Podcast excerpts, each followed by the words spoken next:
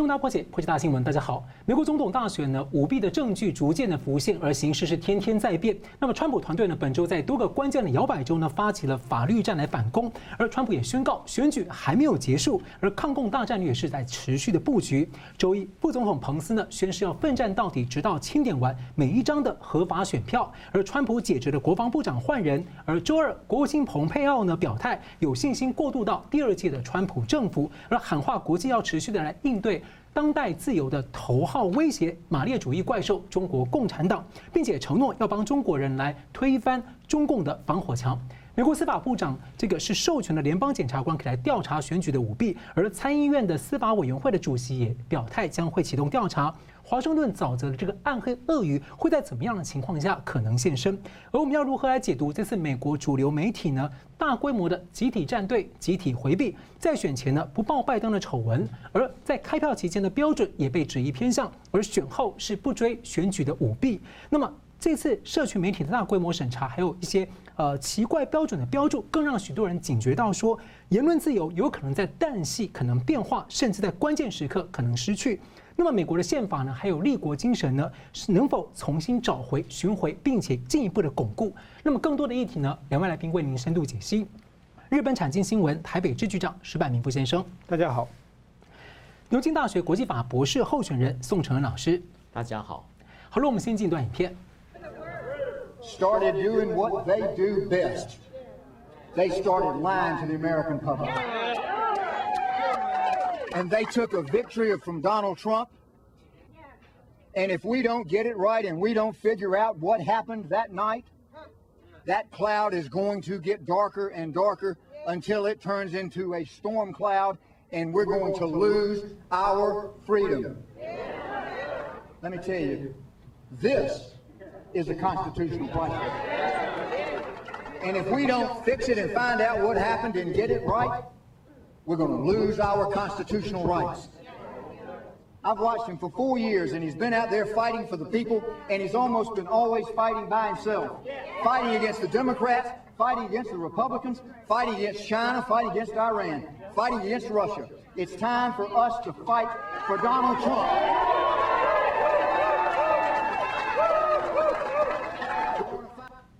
而这是川普阵营的一个很有名的律师。那我另外看了一段访谈，这个集会抗议的民众说，他们要的是真相，而不在于输赢的结果，是为了要宪法的价值。那么白宫发言人呢，日前在记者会也反问现场的记者说，应该是媒体要对选举的情况来提出质疑，但可悲的是，只有川普的团队在问。那么川普的团队律师这个林肯伍德点出，如果这样的这个呃半夜的逆转呢，如果不能弄清楚它的真相的话，美国人将可能会失去宪法所保障的一些。自由会陷入宪政危机，想请教一下宋老师，你怎么看这样评论？第一个哈，就是说川普阵营的质疑其实是有它的道理，因为我们看到有许多的初步的证据是显示有不正常的，比如说有些州呢投票率居然到百分之九十，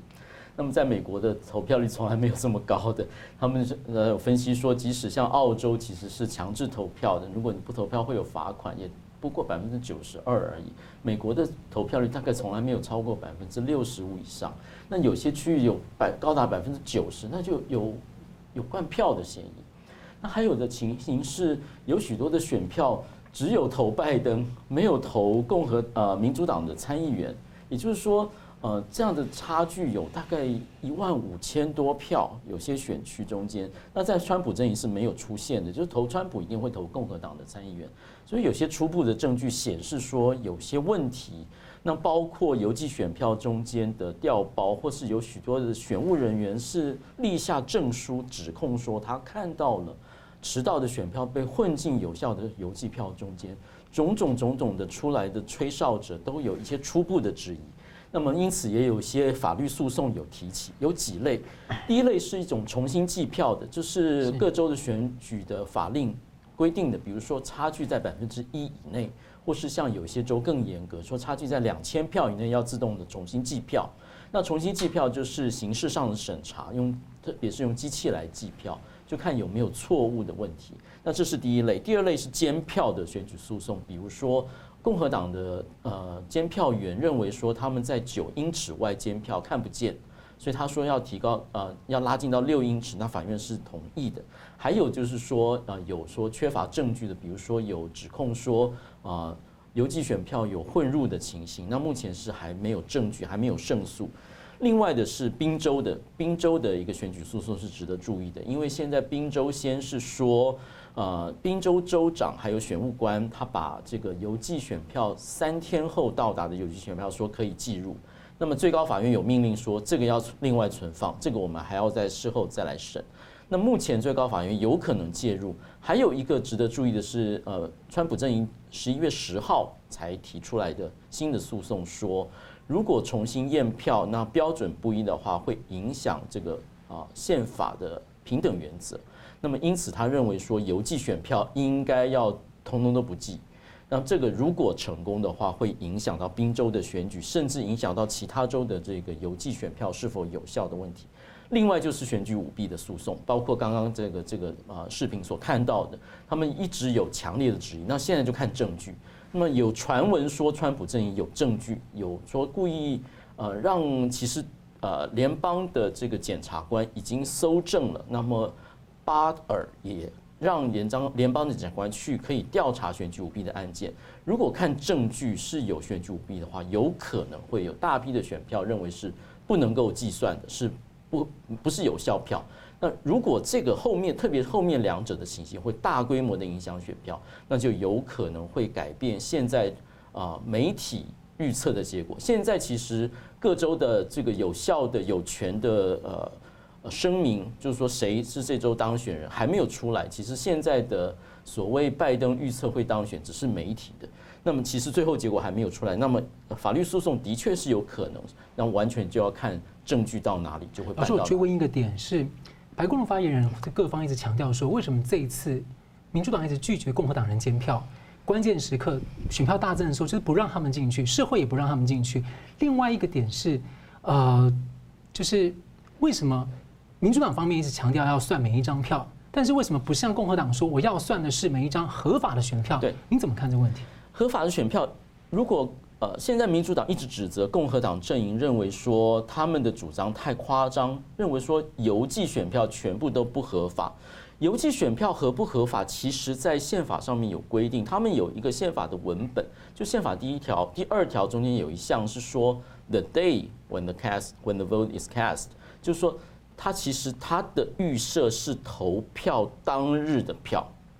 那邮寄选票真的是后来因应就是缺席选票不能不在籍的缺席选票才的新的规定。那宪法当然是十八世纪的宪法，但是这一次二零二零年因为疫情而让所有就是说你可以在场投票却可以选择邮寄投票，这是第一次。所以的确邮寄投票是不是有可能完全？不合法其实是有一定的道理，它不是完全没道理。民主党人就觉得这个太夸张，就是说你这样指控是我们一直都一直都做的，这是第一点。第二个是邮寄选票的有没有弊端的可能？哈，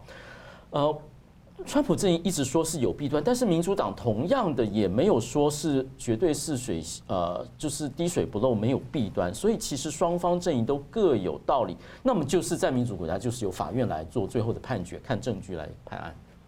好的，这次呢，这个呃，民主党的拜登呢，在主流媒体宣布下呢，自称当选，而多国呢是提前的祝贺，而联邦选举委员会主席说，媒体的宣布是无效的。不过大家也在关注，就中共方面的习近平呢，并没有表态。而中共外交部呢，被这个记者一再追问之下，他回答说要等待美方的法律程序。那像斯洛维尼亚、墨西哥、呃，俄罗斯的态度都是比较类似，要等待。原本呢，先表态祝贺的台湾呢，昨天说要等这个美国的官方能够确定公布之后，再来祝贺确认的胜者。所以请教石板明夫先生说，您怎么看这次中共、俄罗斯的态度，还有它的原因？而且这两天，呃，各国的祝贺似乎有停滞的情况。呃，怎么说呢？其实我觉得中国这个态度是蛮耐人寻味的，因为中国呢，就是说啊，首先啊，比如日本是当天非常早，这个拜登一一宣传一宣布以后，很快就日本就表示个这个菅义伟首相就早上五点多钟就表示个祝贺。那么比如说以色列还有很多的欧洲的大部分国家，包括台湾。呃，当天因为大家看风向嘛，谁都不敢落后。但是实际上，为什么大家会出现这种情况呢？我觉得和这个川普所讲的叫华盛顿沼泽有关系。因为这些外交官，我我也在我也接触过很多外交官，外交官主要呢是和当国的政治精英们接触，接触就是建制派嘛。他们特别，而且他们集中在华盛顿，而且呢看当地的主流媒体。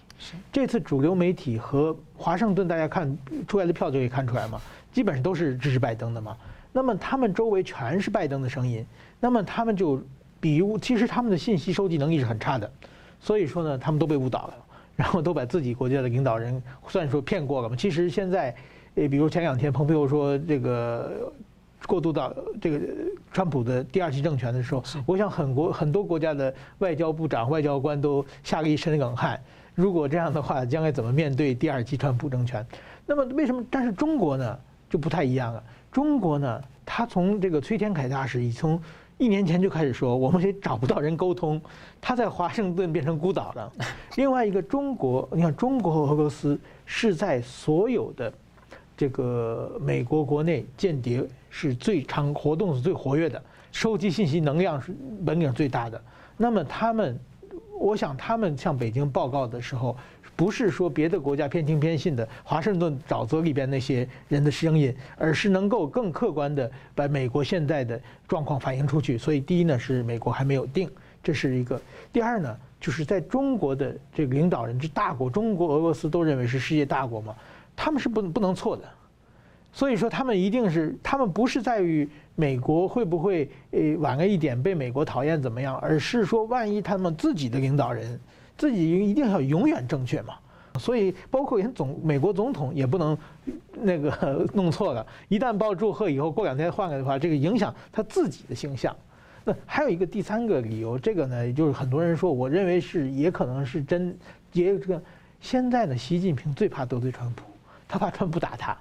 因为川普还有七十多天。他现在给拜登祝贺的时候，川普正找着一肚子火，没地方发发呢。人，一看啊，你就是别人祝贺可以，但是习近平祝贺的话，那我就把你南海的岛我给敲打敲打你一下。那习近平他就这叫怎么说呢？一下子捅个马蜂窝，自己没办法收拾了嘛。所以说，宁可忍住。也不能着急，所以说呢，我估计现在的中国是非常的小心的收集信息。所以说很奇怪，比如说和和别的国家，比如像巴西啊、什么斯洛文尼亚、维尼亚这些国家们，他们有的是跟川普有特殊关系，有的是别的理由。但中国的理由和别人别的不一样，它是有一个怎么说呢？他现在国内应该在准备了两套，一个是拜登呃上登台这个政权的时候，中国怎么的对美关系怎么做？一方面是川普，这我想全世界。这个对美政策的两套版版本准备的最好的就应该是中国。是，好了，我们休息一下，马上回来。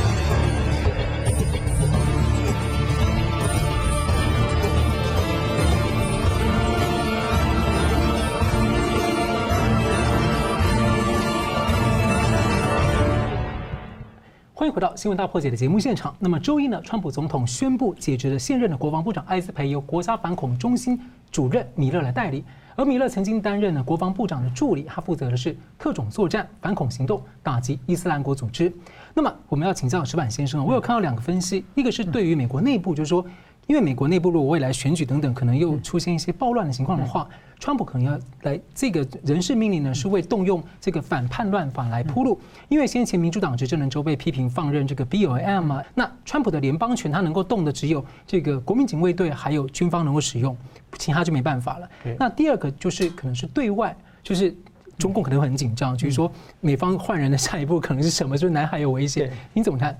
我觉得就是说，怎么说呢？其实川普的政权，我一直在观察他，就是说很多的他认为重要的官僚都做不久，做不久的话呢，有人说是川普容易跟人吵架啊，或者是他的性格太古怪，不能和人处得长久。但是我认为呢，其实呢，就是还是川普刚才那个，就华盛顿的沼泽啊，本来是一个川普，他一直是和建制派彻底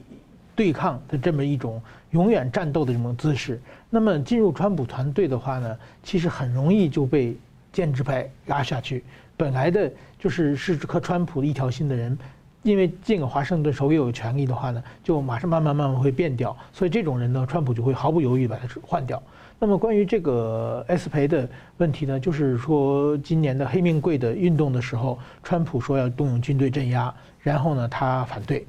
这个问题呢，其实就是说他明明是川普选上来的人，但是在这个很关键的问题，他和川普表示了不同的见解的话呢，那么川普呢一定想的就是说今后要打官司，打官司的话，如果说翻盘翻过来，现在所有的拜登的支持者都非常高兴嘛。如果说翻过来，最高法院或者是别用通过别的程司法程序证明最后川普赢了的话，那么七千万拜登的支持者很可能这些又开始报案，而且这个报案呢一定会比这个今年那个要很规模要更大。这个时候如果他调动不了军队的话，那么这个一下子就可能变成内战。就所以说呢，他一定要在这个时候要把自己的团队放一个自己完全可以信任信任的人，让所以说这这个这点呢，我觉得他是一个为了自己的这个法法院法庭斗争的做的一个超前部署。第二个呢，就是说现在呢，川普政权他的所有的消息，现在很多这他的记者会，那些左媒的人都不去了嘛，总统要说什么说去了也不不报道嘛。所以现在川川普声音发不出声音来了。那么在这种情况之下呢，就是说所有的媒体在看美国的主流媒体都是在天天在拜拜登准备登基的事情嘛，拜登的新的团队，拜登的发这个经济政策，拜登的外交政策。在这种情况下，川普他要发出自己的声音，他做一般的报道，他光说选举的话，媒体已经不报了。所以说现在做一个巨大的军事调人事调整，美国的国防部长换人的话。那么主流媒体不可能不报了嘛？主流媒体这个也是他在增强自己的话语权的呃一种手段。那么还有一个就是说，呃，对国外的问题，就是说现在美国的呃政治混乱是大家一目了然嘛。在这种情况之下呢，那难免像伊朗、像中国这些国家要蠢蠢欲动啊。那么这个时候呢，川普呢就是一定向全世界。显示军权还在我的手里，你们要轻举妄动的话，我们绝不手软。这个信息呢，会对维持国际秩序是有很大的加分的。所以说，我觉得他这个这一手的话呢，是一个非常漂亮的一个一手，一下子呢就把整个的非常被动的。这个主导权一定一会一定一下子就拿回自己的手中。就比如说艾斯培，大家已经对他有些可以预测了，但是新的人大家就不敢知道。对对对对对对，而且就是艾艾斯培的话，应该大家知道他已经和川普有点有有有点不一条心了嘛，而且他已经好像是变成了跟民主党也有一些合作的关系了嘛。那把他换掉以后，换一个完全是川普自己的人的话，那下次就川普发发生什么命令的话，就一定会执行得很彻底。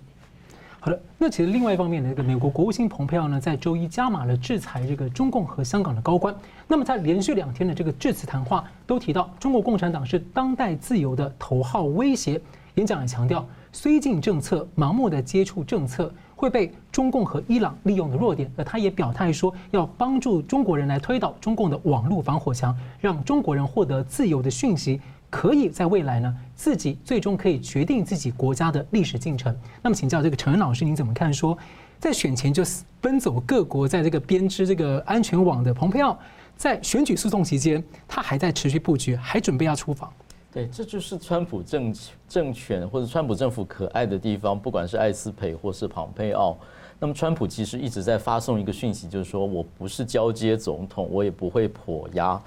直到我卸任的那一天，不知道是今是不知道是明年的还是后四年，直到那一天为止，我都会继续做好我的工作，包括我的团队也会。那么艾斯培其实是一个相当清楚的讯息，就是说我的政策会继续的做，跟我不合的、有不同意见的人，同样召唤不误。庞佩奥也是一样，继续推行共和党鹰派的非常清楚的讯息，就是说，对于中国来说，没有什么妥协或是没有什么谈判的空间。中共的政权就是危害世界、侵害美国利益的。然后，对于中共的最有效的手段，不是走回头路去跟他谈判，或是要求盟邦来一起联合，要他来遵守国际秩序，这些都已经试过了，都已经无效了。对他只有强硬，对他只有号召所有人团结起来，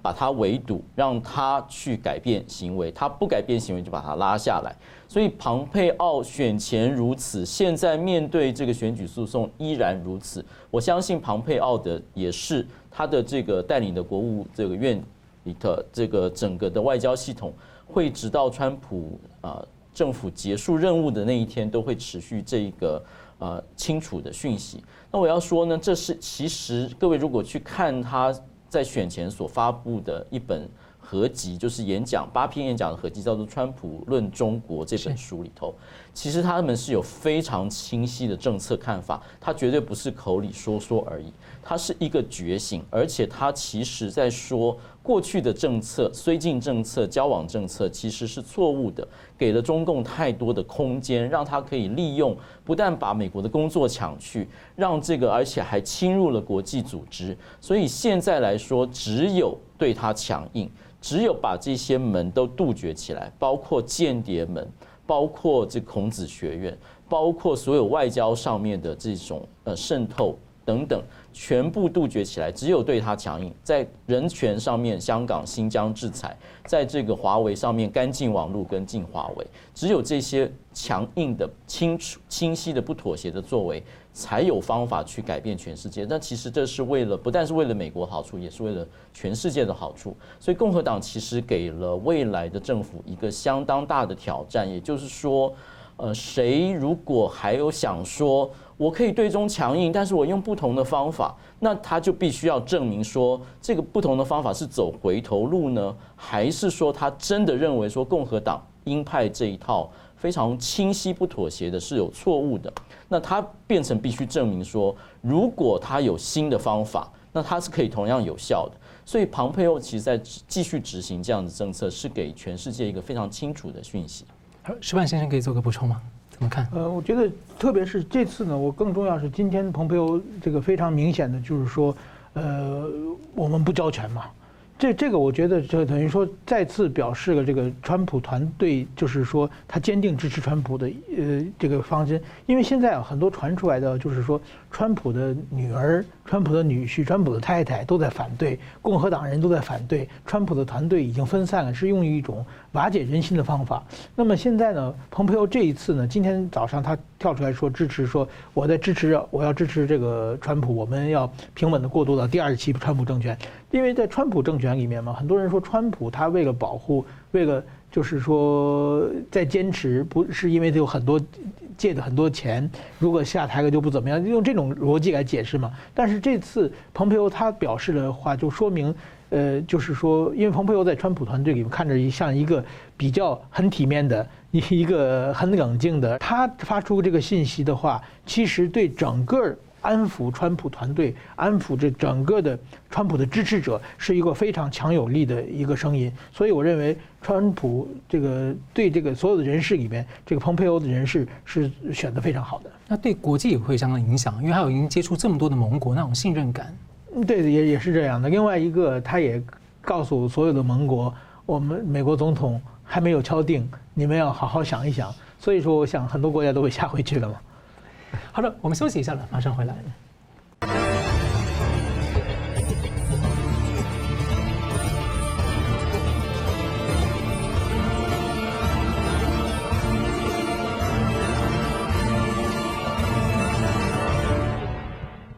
欢迎回到新闻大破解。媒体的天职呢，大家知道就是传递真实、监督政府当权，还有守望社会民众。那么，当美国大选的前期、中期、后期呢？主流媒体明显的这个严重的左倾，那被批评，甚至有时候是罔顾事实，也释放了一些匿名难辨真假的消息，对选情的影响，大家也关注。那么呢，尤其是甚至被批评说可能回避，甚至可能甚至掩盖了一些真相。那有一些美国专家就重话形容说，左派媒体呢，这样等于是在攻击美国的宪政，就如同一九八四小说的情节哦。这话是说的重了些。那我也想请教这个两位来宾，您怎么看？说其实美国媒体哦，常年有为候选人背书的习惯。不过这次大选前后的专业表现真的是让人蛮惊奇的，像例如对拜登的这个丑闻集体的沉默，那在过程中许多的标准的落差无法自圆其说，到选后也回避选举舞弊的消息，让白宫自己面对，其实让人蛮纳闷的。所以，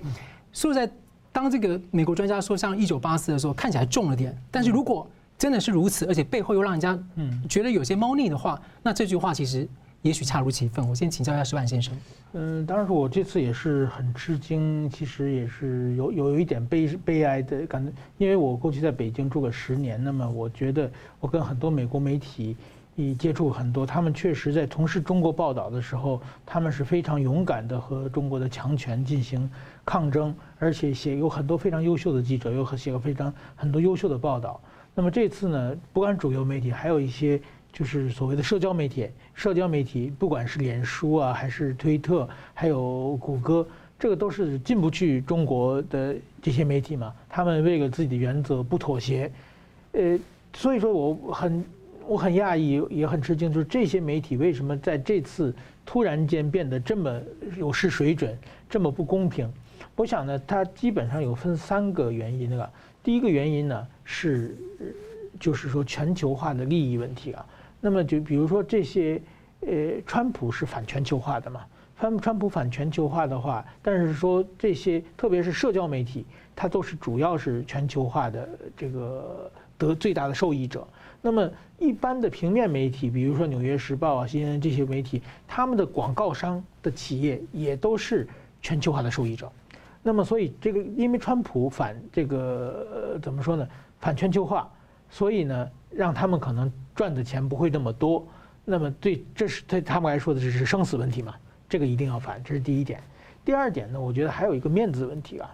就是说，其实川普政权上就上台之后呢。这些传统媒体呢，因为他们过去跟政治人物都是有很好的沟通的关系嘛，互相要给面子嘛，就是也像也曾经是尝试过向川普伸出这个橄榄枝，但川普完全不买他的账，都是用最恶毒语言骂回去，所以让这个这些媒体自己觉得无地自容、恼羞成怒嘛。然后第三个问题呢，还是中国渗透的问题啊，那就是中国呢，虽然这些媒体表面上是和中国。有抗争的，有有一些什么为了自言论自由等等的，但实际上下边，比如说很多的呃美国的主流媒体接受中国的，实际上是中国企业的大幅的广告啊，各方面的，其实和下面他们的经营层面上是和中国有很多很多合作的。那么这些人呢，也是变成一个完全就通过中国的影响，变成了反川普的政这个阵营。那么在这种情况之下，我所以说我很担心，就是说。如果不管怎么样的话，这次选举，川普支持者投出了七千一百万票，这些人已经再也不相信这些传统媒体，也不会相信这些社交媒体了。那么这个社会将会变成什么样？那其实我觉得这次美国大选之后，当所有的传统媒体失准的话，我们就看到无数个假消息出来嘛。因为过去传统媒媒体报和没有报是一个。我们一般人判断是不是假消息的一个非常呃清晰的标准嘛？现在呢，往往的真消息传统媒体不报，而是通过社交媒体报出来的。但是说呢，社交媒体报出来的又有很多很多的假消息。所以说呢，我们每个人像我，虽然是做了在新闻圈里混了二三十年的人，但是有的时候我也很难判断。所以说，真的这次传统媒体如果。这次因为川普问题，把所有的媒体把自己的信用全部赔进去之后，那么将将来我们人到底要相信什么？这是一个，我觉得是一个人类的一个很大的灾难。所以我觉得每次在就是每次一个重大历史事件的时候，经常就在历史事件当中看那个媒体的表现，就决定了一些媒体崛起，一些媒体衰弱，被人民选择跟淘汰。那么，其实我们继续谈，就是说，其实我觉得川普很特别的地方就是。政治人物其实被媒体攻击，就是被批被媒体这个批评跟攻击的时候，他经常不会直接还手，但是川普经常直接还手，而且很直接。那我们回来问一个问题，就是说，其实美国这个四十年来的对中的接触政策，希望透过经济的提升来改变它的政治民主和平演变，其实大家都知道没有成功。但是这个过程中呢，到底是谁改变了谁？我们来看一下这个主流媒体的背后情况。美国电信巨头 AT&T 在二零一六年呢，巨资收购了这个时代华纳，他拿下了新闻新闻的 CNN、电影的 HBO，还有华纳兄弟。那么 AT&T 在中国大陆呢，已经发展了三十多年，有很多的据点。那迪士尼呢，啊，旗下有 ABC 的新闻、国家地理频道。那媒体后面呢，我们可以看到是他们是一个对于中国市场高度需求的影音娱乐业。那好莱坞跟迪士尼呢，跟像这个中共叩头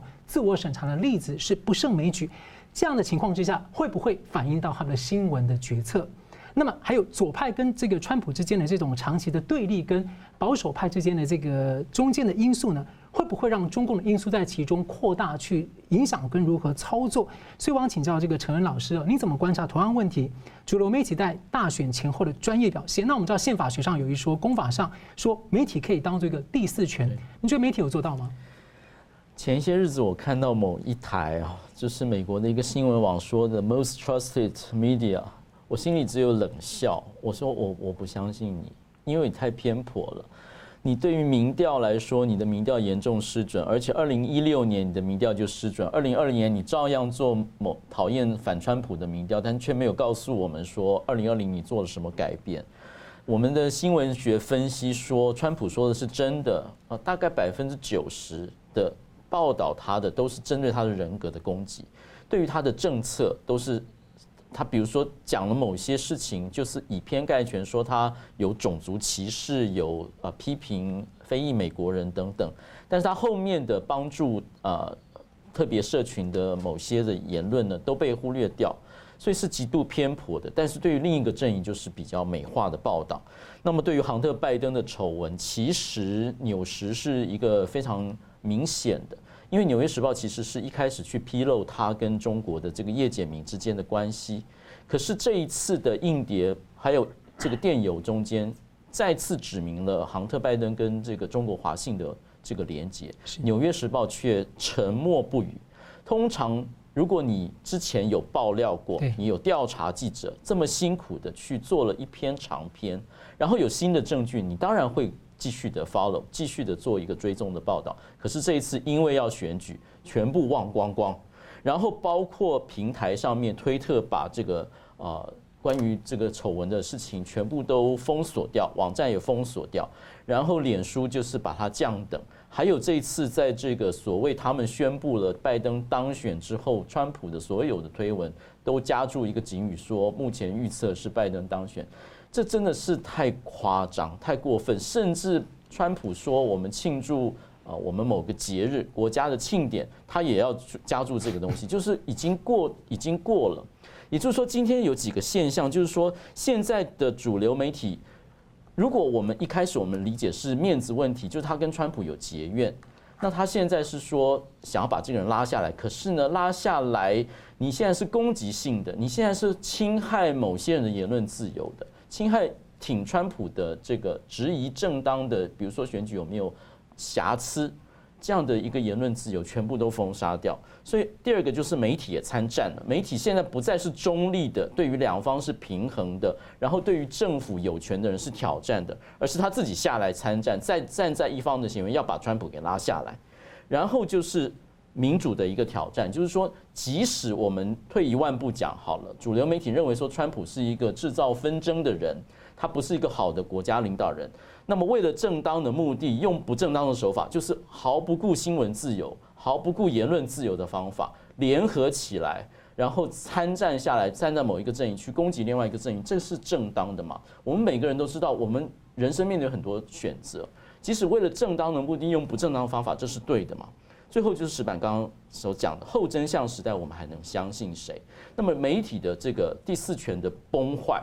会造成整个的，我也同意，就是整个假讯息的横行，变成说我们每一个人都要自自己去负担、去查证的。然后自己去选择谁，我能相信谁，就变成后真相的时代。后真相的时代变成说，没有一个有公信力的，就变成每一个人要自己去认定。那么勤劳的乐听者可以做这样的事情，那么一般大众就会陷入一种被引导。被引导如果是有机可乘，那么中共是最会用这种资讯战来误导视听、制造分裂的。您刚刚提到的许多的媒体的收购，其实在台湾都已经经历过。我们就是看到红媒在台湾横行无阻，我们却拿它没有办法，连关台都关不掉。美国现在是对这件事情的觉醒，其实是很慢的。您刚刚提到很多主流媒体，他是不承认的，他是不承认说这个跟他的编辑台的这个政策会有什么关系。他们对于中共的权力还有金钱的这个渗透，其实警觉性还是很低的。因此，我们会觉得说这是整个民主的危机，那么就必须要像我们这个电台，或是像我们这样的乐听人，去非常仔细的去审查各种的资讯，去真实的去揭露真相，然后去花精神去说服大众。好，最近这几天，我看到台湾的很多朋友，还有海外的华人都一直在追踪所有跟川普选举相关的消息，还有很多的丑闻，到底是真是假？真的是很辛苦，成本很高。所以最后呢，我请两位来宾呢，用一分钟来总结今天讨论。我们先请石板先生。我觉得等于这次选举的话，我我认为川普会赢，然后呢，我也希望川普能赢。现在呢，想回想起来呢，确实是我也有很多的观察不到的、值得反省的地方。那么其实呢，最大的原因呢，还是我可能是把中国的、把美国的这种民主和美国的这种新闻自由这种太理想化了。那么实际上这次选举能够大家这样赤膊上阵，能够就是说。世界民主的明明是民主和正义的灯塔的美国，现在突然间灯塔消失了，灯塔亮不到了。那么这个时候，呃，那么可能就是真的，我可能世界上就会变成一个没有正义的时代。那么这个时候，其实我想，即使这个川普翻过完翻过盘来，或者翻不过盘来，不管是下一任美国总统是谁，都是一场惨胜。那么他要在国内修复抹平国内的伤口，修复各种各样原因，他要费大费出很大很大的这个力量。那么在可能在国际社会上，那些邪恶的势力就有可能抬头，有可能做出很多的事情。那么这样，我们每一个人其实呢，在这种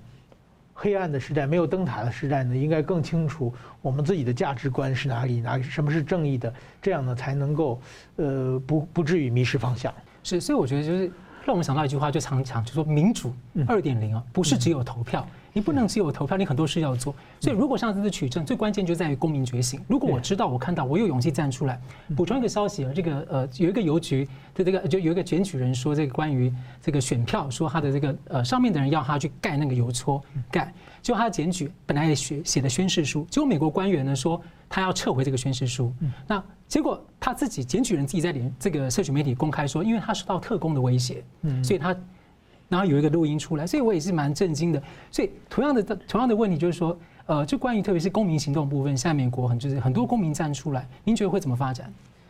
二零二零年的美国选举像一面照妖镜，它照出了民主的许多弱点。我们如果在我们在录影室，我们都讲可以讲很漂亮，说民主是坚韧的，它会挺过这一关。我们但是在实践中间却发现那是辛苦的，那个民主的挑战是非常快速，而且面对非常多重的挑战。那么，呃，我必须要说一件事情：拉下川普不能够解决问题。今天川普对他的种种指责，说他制造纷争、制造仇恨、制造对立等等，其实不尽公平。那是因为整个社会已经有许许多多的纷争都没有办法好好的解决。那么。同样的，拉下川普不会解决这个问题。政治要如何凝聚所有人的共识，然后让所有的这个国民可以成为一个共同体，不管在种族、经济或是健保任何的这个政策方面，都是一个极大的挑战。变成说，现在的政治家面对比以前有更多更多的挑战，而且是所有的呃。议题都会在一个时点，同样所有方面都会汇集出来，因此我们真的祝福美国，希望能够挺过这一关，也希望呃美国的公民社会。能够透过这一关，能够有更深的觉醒，然后能够呃翻转，能够更进一步的去处理他们内部的问题。对于世界，则是我们必须要真正面对这个世界上真的有邪恶政权的存在，而它的确会挑战世界的秩序，而它所带给我们的前景，绝对不像美国民主所 promise 所承诺给我们的是一个比较光明的、比较正向的层面，而是它真的是一个颠覆性的一种势力。那么，如果美国不能够担任这样领导的这样的角色，那么世界就必须寻求一个新的领导角色。那么，在台湾或是在我们华人世界的我们，就也必须要承担这一份历史的责任。好，非常感谢两位来宾今天很精辟的分析，还有观众朋友的参与。相信大家心里都跟我一样，希望天佑美国。好的，这个新闻大破解关键二零二零，下次再见。Hello，各位观众，感谢您的收看和支持。如果您喜欢我们的节目的话呢，请记得按赞，并且订阅我们新闻大破解的频道。并且要记得要开启旁边的小铃铛，按下去之后呢，会定期的接收到我们最新节目的通知。那么，如果您对我们的节目呢有任何的感想或心得的话，也欢迎您在下面的留言区留言来和我们交换意见。新闻大破解的节目呢是定期更新，每周晚上九点半会定期更新。我们下次再见。